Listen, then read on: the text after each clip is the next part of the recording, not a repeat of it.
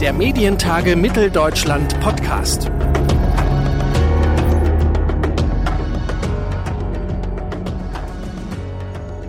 Bevor es losgeht mit der nächsten Episode an dieser Stelle, erst nochmal ein verspäteter Neujahrsgruß und nochmal den Hinweis auf den Termin der Medientage 2024 am 17. und 18. April. Early Bird Tickets gibt's auf der Webseite medientage-mitteldeutschland.de und die ersten Speaker sind auch online. Freuen Sie sich mit uns unter anderem auf Rainer Esser und Julia Jäckel.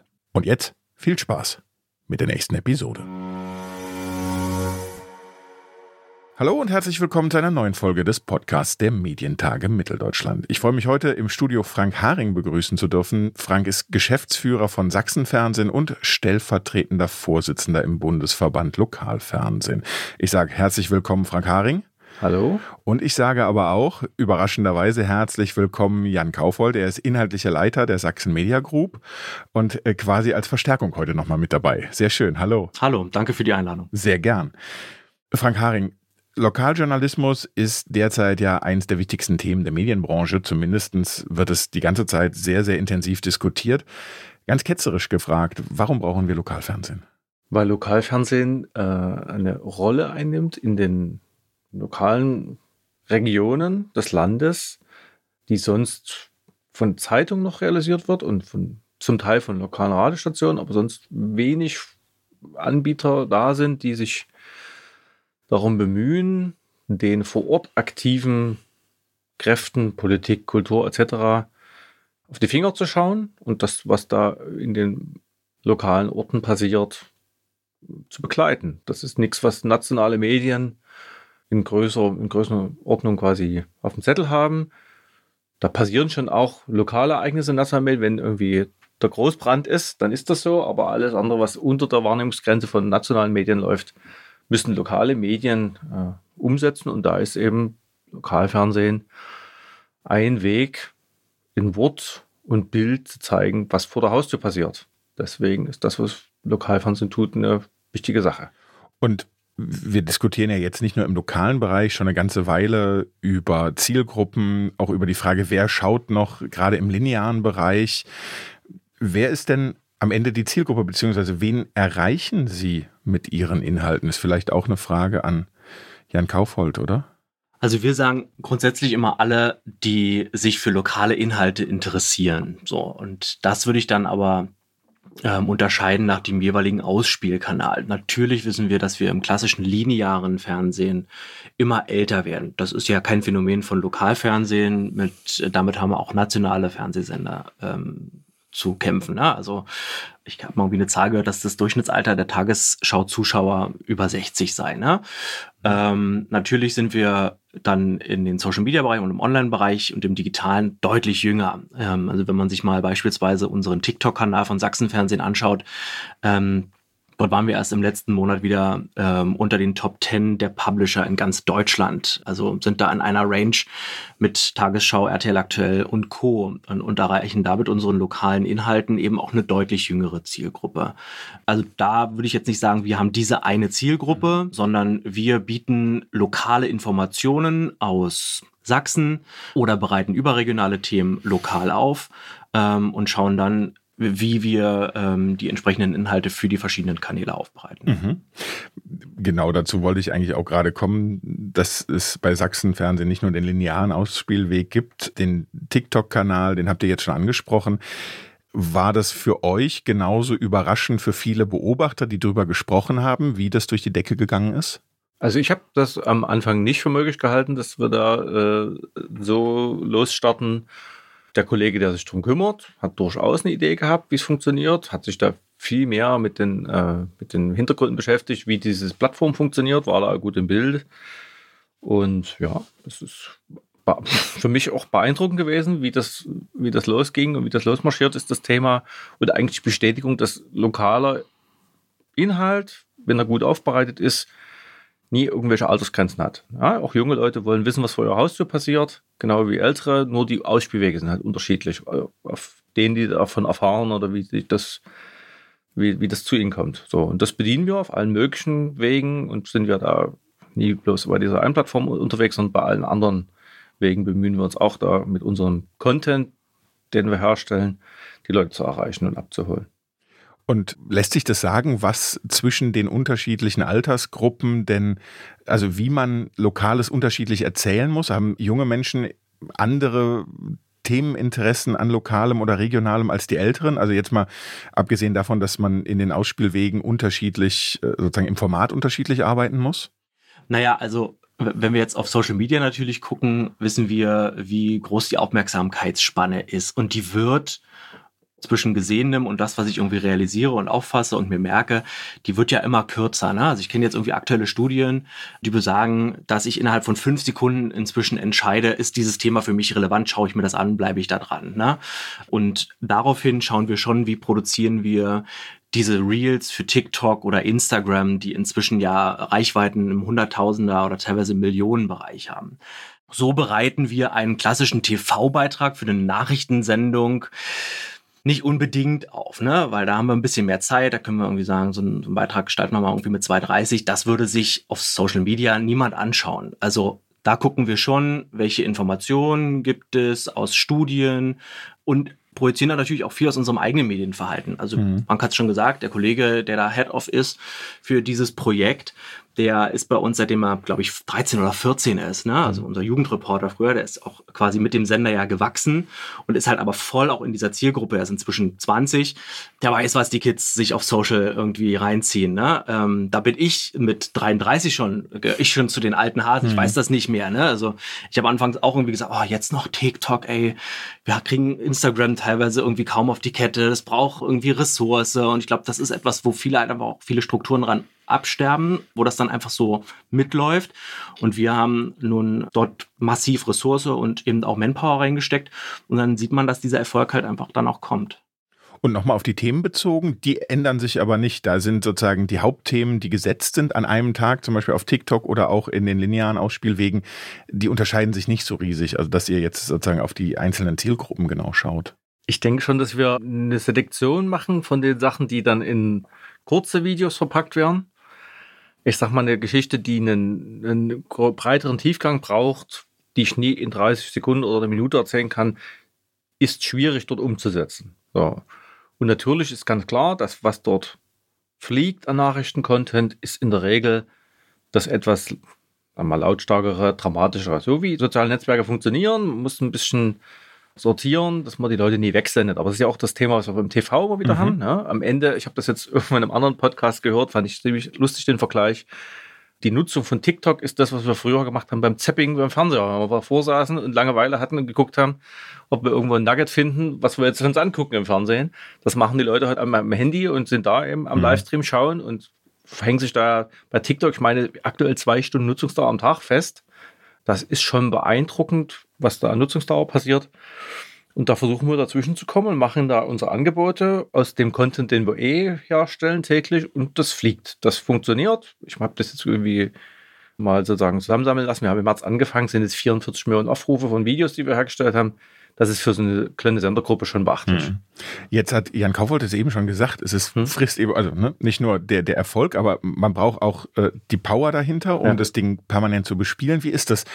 Ist das etwas, sozusagen, es geht ja auch am Ende darum, wie man diese Power und diese Ressourcen finanziert oder refinanziert. Ist das was, was sich direkt monetarisieren lässt oder geht das indirekt?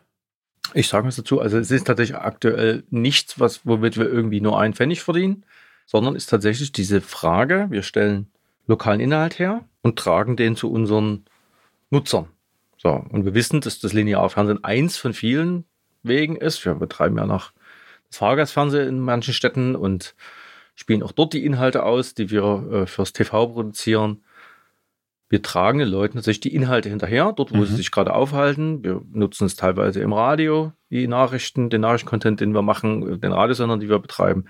Das teuerste ist das Herstellen der Inhalte und dann sind die Distributionswege eben das, was wir versuchen zu orchestrieren und auszuspielen, um eine Daseinsberechtigung für unsere Gattung zu erhalten. Mhm. Ja, für uns ist klar, wenn wir an der einen Stelle insgesamt in der Nutzung rückläufig sind, was alle anderen auch betrifft, müssen wir unsere Daseinsberechtigung irgendwie begründen und wenn das eben auf anderen Kanälen dann fliegt und funktioniert, haben wir dort die Daseinsberechtigung, auch gegenüber der Politik, gegenüber den Leuten, mit denen wir an die Debatten steigen, warum es uns gibt und warum wir das tun.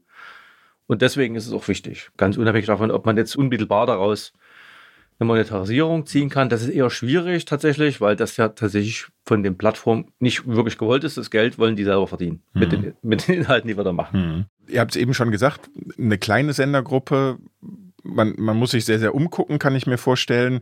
Ich kenne das auch aus dem eigenen Erleben. Man muss auch relativ schnell sein im Vergleich zu den Großen manchmal oder zumindest immer wach. Inwiefern würdet ihr sagen, spielt da KI für euch eine Rolle? Also ist das was, was ihr nutzen könnt oder ist das was, wo ihr erstmal sagt, naja, erstmal abwarten? Also das ist etwas, was wir schon an vielen Stellen sehr intensiv nutzen. Mhm. Ist aber natürlich auch immer abhängig vom Willen der Mitarbeitenden. Wir haben aber den glücklichen Umstand, dass wir auch hier wie so eine Art Unit gebildet haben oder einen Kollegen im Team haben, der sich fast vollumfänglich eben darum kümmert und screent, welche neuen Tools gibt es irgendwie und wie können wir sie in den redaktionellen oder auch in den vertrieblichen Alltag ähm, integrieren. Also mal ein Beispiel. Wir produzieren auch Audionachrichten für einen Sender in, in der Lausitz, für Radio WSW. Die Audionachrichten dort werden inzwischen komplett von der KI gesprochen. So, das verlagert Ressourcen und bietet die Möglichkeit, eben die Ressourcen, die sonst eben vollumfänglich in das Thema Produktion von Audio-Lokalnachrichten äh, gesteckt wurden, eben an anderer Stelle sinnvoll einzubinden. Also warum nicht? Wir planen ein Experiment, wo die TV-Hosts der Nachrichtensendung quasi als Avatare dargestellt werden. Also das, was man irgendwie schon mal irgendwie von RTL gehört hat. Ne?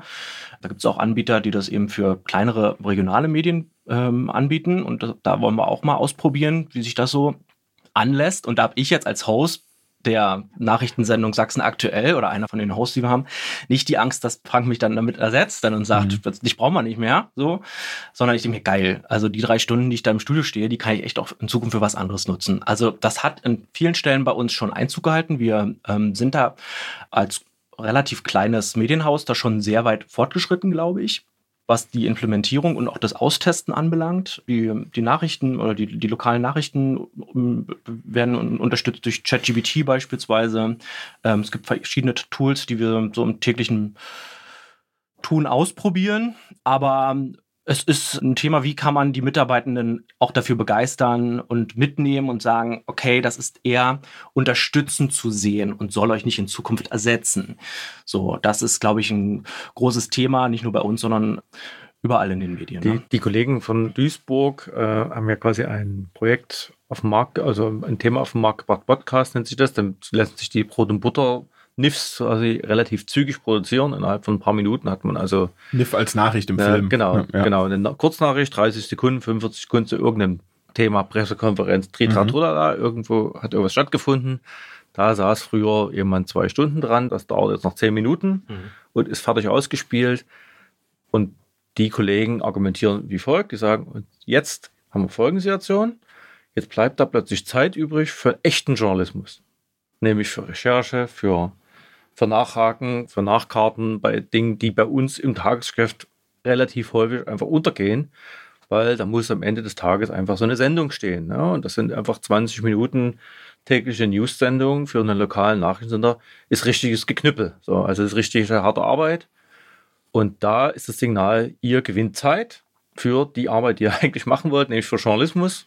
Und dort, wo Maschinen helfen können, lassen, lassen wir Maschinen mitmachen, ganz klar. Das heißt, das ist für euch auch das Ziel, also das Umschiften von Ressourcen, von Arbeitsmöglichkeiten hin zu ja, mehr journalistischen Arbeiten. Absolut, absolut, ja. Hm. Mhm. Wie ist denn die Akzeptanz? Gibt es da eine Rückmeldung von, von Hörerinnen und Hörern, von Zuschauenden? Also wie irgendwie die darauf reagieren, dass äh, ihr sozusagen mit KI arbeitet? Wie, wie transparent oder wie offen geht ihr damit um? Also merken die das überhaupt oder ist es eher so, dass, dass denen das vielleicht gar nicht auffällt, wenn, wenn da äh, im Prinzip die Stimme von einer KI die Nachrichten vorliest? Mhm. Also ich hatte das jetzt aktuell direkt mit Jan. Ich habe mhm. ihn gefragt, sag mal, die, liest du doch die Nachrichten wieder selber vor? Äh, was ist ja seine Stimme, die da läuft und sagt, nö, das ist einfach das neue Update von der Software, die das macht. Ich kann es nicht mehr unterscheiden, tatsächlich. Ähm, wir wissen ja aber, dass der eigentliche Text, das ist ja nur ein Hilfsmittel, dass man nicht zum Studio läuft und das irgendwie selber einspricht, sondern das muss ja trotzdem irgendwie kuratiert werden und wird entsprechend geprüft und wird geguckt. Äh, die Sachen, die da laufen, die hat sich ja ein Mensch angeguckt. Das Hilfsmittel ist halt die künstliche Stimme. Punkt. Spart jedes Mal, keine Ahnung wie viele Minuten, du kannst es selber sagen. Na genau, also ich erstelle so eine, so eine Audio, so einen Audionachrichtenblock innerhalb von wenigen Minuten, ne? Ähm, und ich kann das einfach auch standortunabhängig machen. Ich kann das, wenn ich irgendwo im Zug sitze und es kommt gerade irgendwie eine aktuelle Nachricht rein und ich habe gerade irgendwie kein Studio oder ein Mikrofon in der Nähe, kann ich das mit Hilfe von KI erstellen lassen, so und habe das just in time im Programm. Natürlich passiert da ja wöchentlich, fast täglich eine Entwicklung in diesen Tools. Ne? Also vor zwei Monaten haben die automatischen Nachrichten noch ganz anders geklungen. Inzwischen atmet das Ding inzwischen, also oder schmatzt, ja. Also das ist selbst mir schon unheimlich, wenn ich da meine eigene Stimme höre und denke so, okay, krass, der schmatzt und atmet an den richtigen Stellen, so, ja. Irgendwo creepy. Am Anfang hatten wir da schon ähm, also wenn wir jetzt auf das Beispiel Radio WSW, was ja auch zur Unternehmensgruppe Sachsen Media gehört, mal äh, eingehen, hatten wir schon eins, zwei Nachfragen von Hörenden, die gesagt haben, okay, ist das jetzt ein Computer? Da gebe ich zu, da hat man es am Anfang auch noch gehört. Mhm. Aber diese Entwicklung über die letzten Wochen ist so immens, ähm, dass das inzwischen, glaube ich, keinem mehr auffällt und das wird auch salonfähig, alltagstauglich. Und Standard. Und das, ähm, das wird irgendwann keinem mehr auffallen. Mhm. Jetzt reden wir an einer ganz anderen Stelle äh, weiter, nämlich bei sinkenden Werbeeinnahmen, die mhm. betreffen ja äh, nicht nur Lokalfernsehen oder die Radiostationen und die gibt es erst nicht zuletzt seit den aktuellen oder vergangenen Krisen, aber es gibt ja auch Regierungsinitiativen, die private Medien unter Druck setzen. Also in der Bundesregierung wird aktuell ja ein Werbeverbot für bestimmte Lebensmittel diskutiert. Klaus Grevenich, der Vorstandsvorsitzende des VNet, hat kürzlich sehr deutlich davor gewarnt, dass die Bundesregierung zu stark in den Markt eingreift und so die Medienvielfalt gefährde. Sehen Sie, seht ihr diese Gefahr, die der VNet da beschreibt, auch für das Lokalfernsehen oder für euer Arbeiten? Ich sehe es an einer anderen Stelle tatsächlich. Also wir sind seit vielen Jahren auch mit dem Bundesverband da unterwegs, dass die Regulierung, die für privaten Rundfunk gilt, entweder gleichgezogen wird mit den sozialen Netzwerken oder mit den Plattformbetreibern oder abgeschafft wird. So, machen Beispiel. Wir haben also ein äh, striktes Werbeverbot für Werbung aus dem politischen Raum, aus dem äh, religiösen Raum etc. Also mhm. das ist ein Thema und das führt dann eben zu solchen Absurditäten, dass eine IG Metall im Lokalfernsehen keine Werbung schalten darf, aber sehr wohl auf Facebook. So hatten wir das Thema, da ist das bei uns hochgeflogen und wir haben gesagt, was wird das jetzt hier? Die IG Metall gilt als politische Einrichtung. Das war ein harmloser Fernsehspot, mal ein paar Euro, die wir da gekriegt haben. Und am Ende ist es in sozialen Netzwerken gelandet, das Geld. Das führt bis zu der Absurdität, die wir jetzt hatten, dass das ich meine, das Bundesministerium der Finanzen einen Radiospot schalten wollte, bundesweit. Und dann ging quasi, bevor der Radiospot eingebucht werden konnte, die Meldung der Landesmedienschaltung rum, Achtung, dieser Radiospot verstößt gegen die politische Werbe, Werbeverbot im Lokalradio und im Radio, im privaten Rundfunk. Ergebnis war, die Kampagne ist nach meiner Kenntnis umgeschichtet worden und lief dann eben bei YouTube und bei Facebook, weil für diese Plattform diese selbe Regulierung nicht gilt. So, also da geben wir unser Steuergeld in amerikanischen Konzernen eigentlich war es fürs private Radio gedacht. Das ist irre und das muss aus meiner Sicht zwingend gleichgezogen werden, weil wir uns über die Frage, wer hat denn nun den, den Hörer, die höhere Meinungsmacht oder den Einfluss auf die Meinungsbildung, äh, da brauchen wir, glaube ich, nicht mehr diskutieren. Ne? Das ist eindeutig, dass sich das verschoben hat und dass da wir alle quasi am Wohl und Wehe der großen Plattform hängen. So, das wird in den nächsten Jahren aus meiner Sicht der Gamechanger. Das wird ein Riesenthema, wenn die Politik sich dort nie kümmert, weil die entscheiden, was die Leute sehen, was die Leute mitbekommen. Und darüber wird sich viel Meinung gebildet. Ja? Können diese Argumentation denn auch die Landesmedienanstalten, die zwar diese Warnung geben, aber am Ende auch damit regulierende sind, nachvollziehen? Also sicher, die Landesmedienanstalten können das nachvollziehen. Mit denen ich da spreche, sagen, die sind nur nie der Gesetzgeber. Der Gesetzgeber sind die Landesparlamente, äh, sind die Landesregierung. Und die müssten sich im Medienstaatsvertrag 16 auf den Tisch setzen und diese Themen ändern. Und das schaffen die nie. So, die sagen, wenn wir einmal was reguliert haben, bleibt es so. Und die äh, großen Plattformen, die jetzt im Medienstaatsvertrag genauso mit regulieren, also quasi mit stattfinden, sind an diesen Stellen eben ausgenommen, was vollkommen absurd ist, weil die entsprechend Lobby gemacht haben, weil sie entsprechend Tempo und Druck gemacht haben und weil sich natürlich Politik nicht selbst so eine Selbstkasteiung geben will und sagt, da kann ich ja dann dort gar nichts mehr selber machen in diesem mhm. Bereich. Das mhm. ist irre und äh, das muss an der Stelle äh, unbedingt gleichgezogen werden. Da muss Chancengleichheit wiederhergestellt werden. Wenn man das so hört, diese, also sozusagen diese Gefahr oder Gefährdung durch Überregulierung, die Sie beschreiben, Sie haben im Sommer dieses Jahres, kann man vielleicht so sagen, einen ziemlichen Coup gelandet, der viel Aufsehen erregt hat. Das private Lokalradio Weißwasser, wir haben eben schon darüber gesprochen, das auch äh, zur Sachsenfernsehgruppe, zur Sachsen-Media-Gruppe gehört, hat einen Antrag gestellt, zukünftig als nicht kommerzieller Sender zu senden. Dadurch ist es dann auch möglich geworden, dass Radio Weißwasser als NKL durch Fördermittel unterstützt werden kann. Wie ist es zu diesem Antrag gekommen?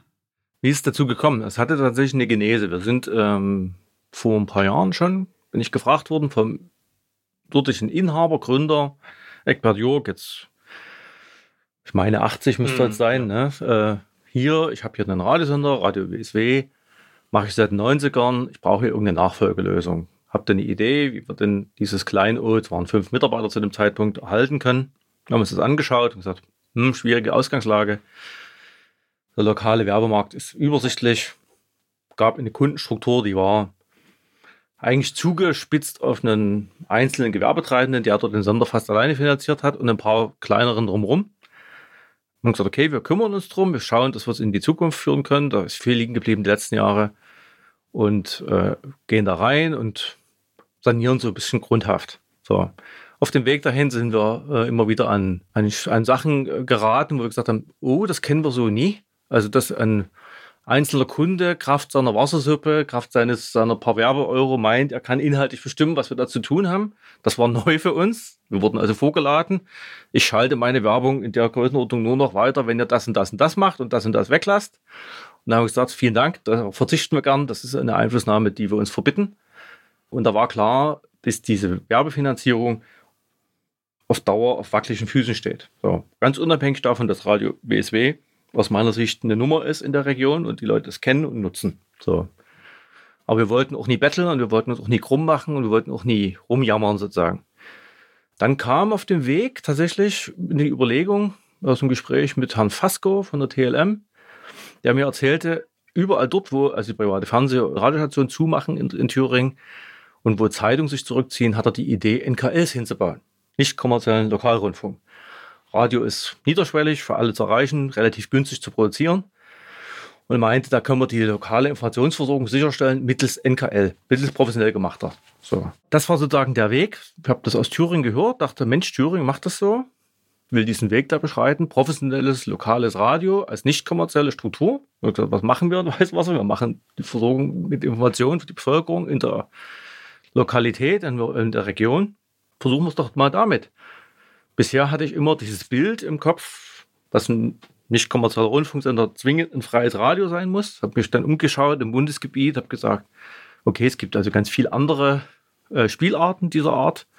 Da gibt es Formatradios, alles Mögliche im Bundesgebiet, die sie als nicht kommerziell einstufen und entsprechend von den Mitteln der Landesmedienstaaten gefördert werden. Und so haben wir die Möglichkeit genutzt, als es quasi dann äh, ausgeschrieben war und gesagt, wir melden uns hier an und haben im Prinzip sind da berücksichtigt worden. So, so ist es zur Idee gekommen. Also tatsächlich ist die Idee aus Thüringen bei mir angekommen. Ich hatte mich da in dem Vorfeld nie sonderlich damit beschäftigt. Das kam aus dem Gespräch. Dachte, wenn Thüringen das macht, können wir es vielleicht in Sachsen genauso machen.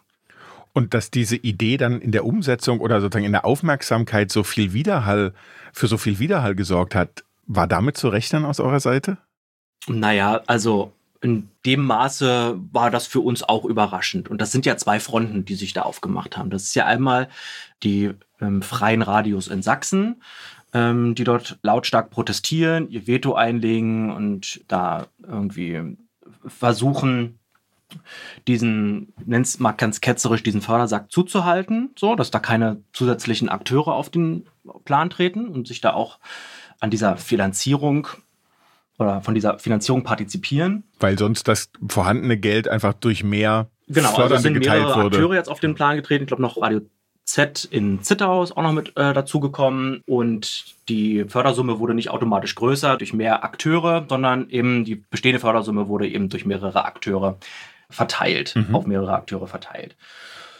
Da kann ich die Sichtweise ein Stück weit nachvollziehen. Na klar, wenn ich bisher irgendwie Summe XY immer bekommen habe, damit fest rechne und plötzlich bekomme ich irgendwie weniger, muss ich gucken, wie agiere ich jetzt damit. So. Für uns aus Sicht der Sachsen Media oder für Radio WSW war das natürlich lebensrettend. Das Programm wäre zwangsläufig irgendwann eingestellt worden aufgrund fehlender Finanzierungsmöglichkeiten.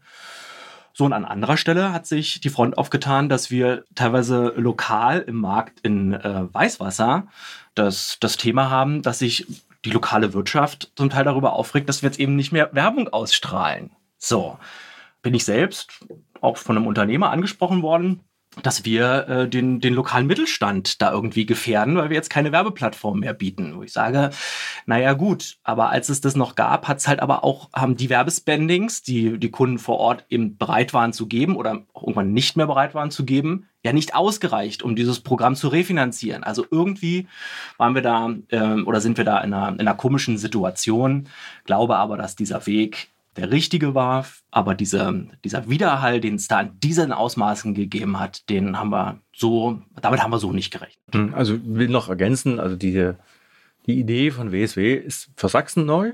Das ist ein neues Umsetzungskonzept von NKL in Sachsen, aber ist in anderen Bundesländern gang und gäbe. Wir haben uns Niedersachsen angeguckt, da gibt es 14 Stationen, die ganz ähnlich strukturiert sind wie äh, WSW mit professionellen Mitarbeitern, die da täglich ihr Radioprogramm machen unter Einbindung von Bürgern, ich sag's mal salopp, zwischen 18 und 19 Uhr am Feierabend oder am Wochenende. Da gibt es dann auch eine Bürgerschiene und da gibt es auch eine Beteiligungsschiene, aber das Radio über den Tag unterscheidet sich vom klassischen Radiosender dort nicht. Wir haben uns die Sachen angeschaut. Also dort ist es so, dass Niedersachsen äh, das finanziert mit viereinhalb Millionen, dieses Projekt, diese Projekte, diese nicht kommerziellen Rundfunksender. Und das ist sicherlich auch der Grund, warum es beispielsweise in Niedersachsen kein nennenswertes Lokalfernsehen gibt, weil mhm. dort vier Fernsehsender als nicht kommerziell senden und so ähnliche Dinge tun wie Sachsenfernsehen hier. Mhm. Genau.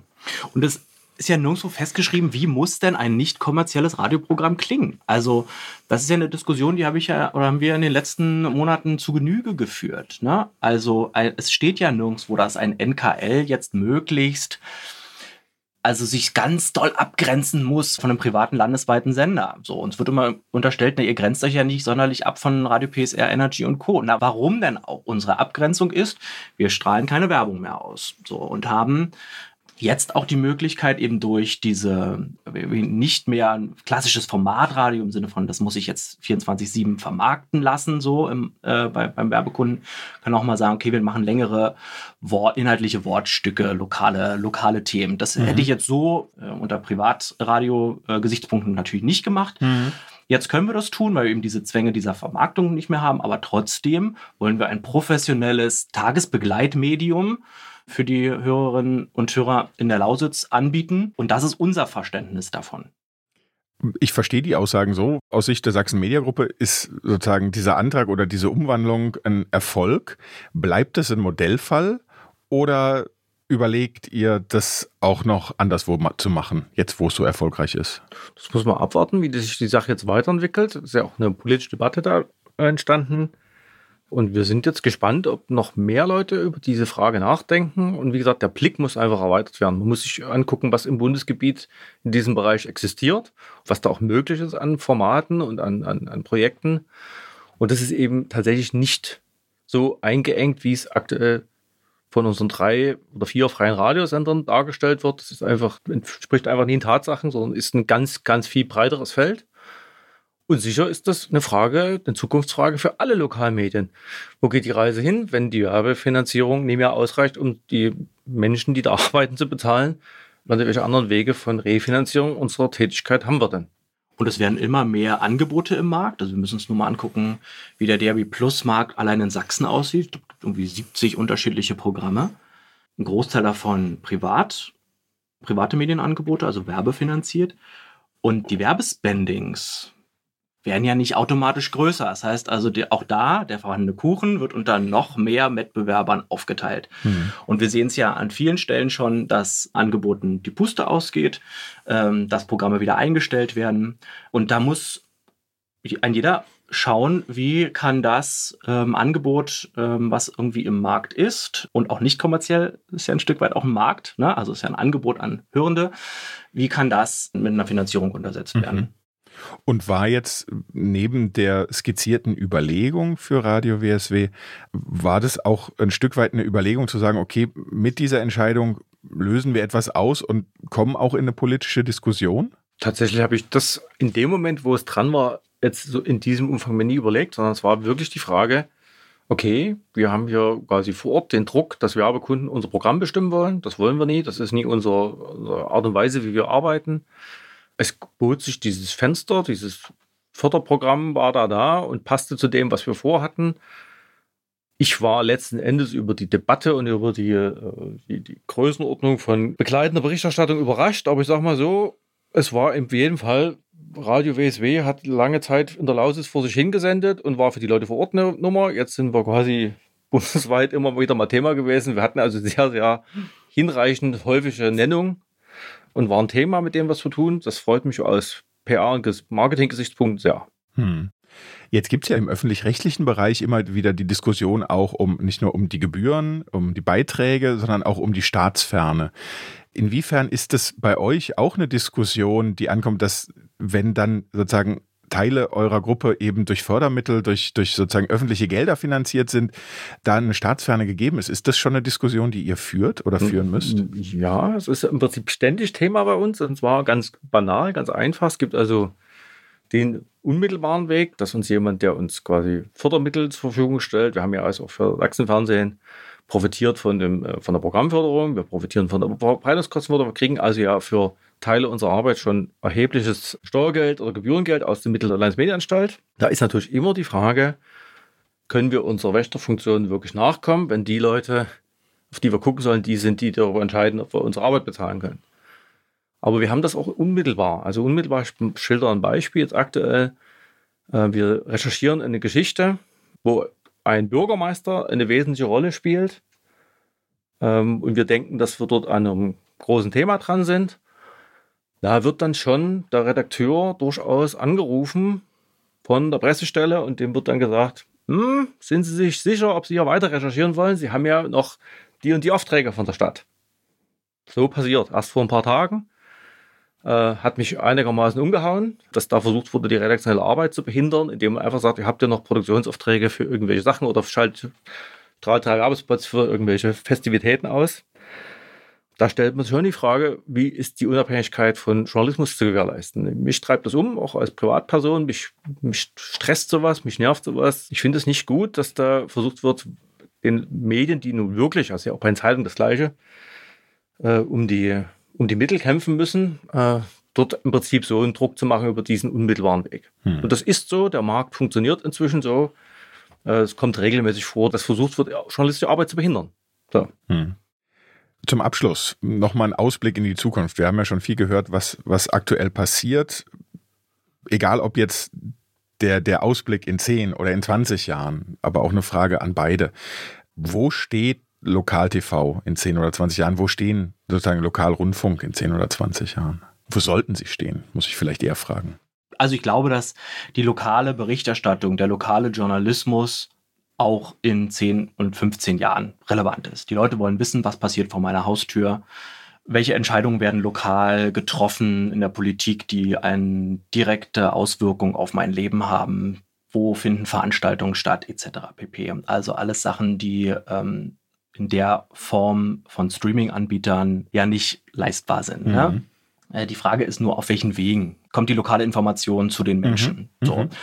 Und da sind wir sehr umtriebig im Ausprobieren und im äh, möglichst breit aufstellen. Also, ne, Frank hat es schon gesagt, äh, wir machen unter anderem das Fahrgastfernsehen äh, in den Städten. Wir haben digitale Infoscreens im öffentlichen Raum, überall mit dem Absender Sachsenfernsehen. Äh, wir sind auf Social Media sehr umtriebig. Wir haben Radiosender, also wir spielen in den Städten DRB Plus Kapazitäten. Und wenn es in, weiß ich nicht, in zehn Jahren noch ein ganz fancy neues Verbreitungsding gibt, äh, wo die Leute irgendwie draufspringen, dann werden wir uns das auch anschauen. Also ich glaube, da gibt es keine pauschale äh, eine Antwort darauf. Jedes Medienunternehmen sollte sich die Frage stellen, geht man mit der Zeit und probiert man Dinge aus, steckt man Ressource in neue Projekte und daran hängt in gewisser Weise auch das Überleben eines Angebotes. Mhm. Ich ergänze mal, also wenn die die Dystopie, die Martin André ja aufzeigt, eintritt, dann wird es wirklich eng für alle Beteiligten. Er hat ja aufgemacht, dass dann die Plattform in weniger als fünf Jahren quasi die Meinungsführerschaft haben und auch den größten Marktanteil. Das äh, treibt mich um, weil ja dann tatsächlich über Algorithmen oder jetzt meine, ich meine, es war Facebook, hat in Kanada im Prinzip alle News ausgesperrt, weil es da um Leistungsschutzrechte etc. ging. Da findet einfach Journalismus nicht gar nicht mehr statt wenn diese Plattformen, die mehr und mehr zum Hauptdistributionskanal werden, um Leute zu erreichen, wenn die keiner Regulierung unterliegen oder keine Regulierung bekommt, die Medienangebote schützt, dann sind wir dort an dieser Stelle wie alle anderen freiwillig. Das betrifft genauso auch die öffentlich-rechtlichen, die ja dort genauso Schwierigkeiten haben, vom Fleck zu kommen. Trotz viel Budget und trotz viel, viel größerer Ressourcen.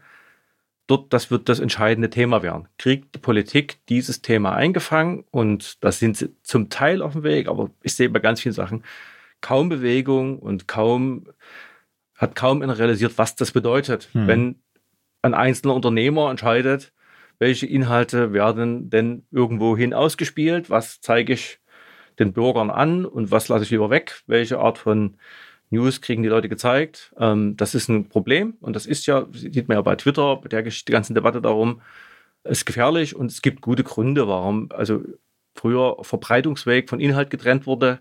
Das also untersagt ist, dass im TV-Bereich, dass Kabelgesellschaften selber irgendwie Fernsehen machen, weil sie immer ihr eigenes Angebot nach vorne schieben würden. Hm. So, und im, im Online-Bereich, die äh, Plattformen betrachten sich ja eigentlich nur als Distributionskanal. Das ist ja auch nie wahr. Die monetarisieren unsere Inhalte Sie produzieren zum Teil oder sie machen zum Teil eigene Geschichten.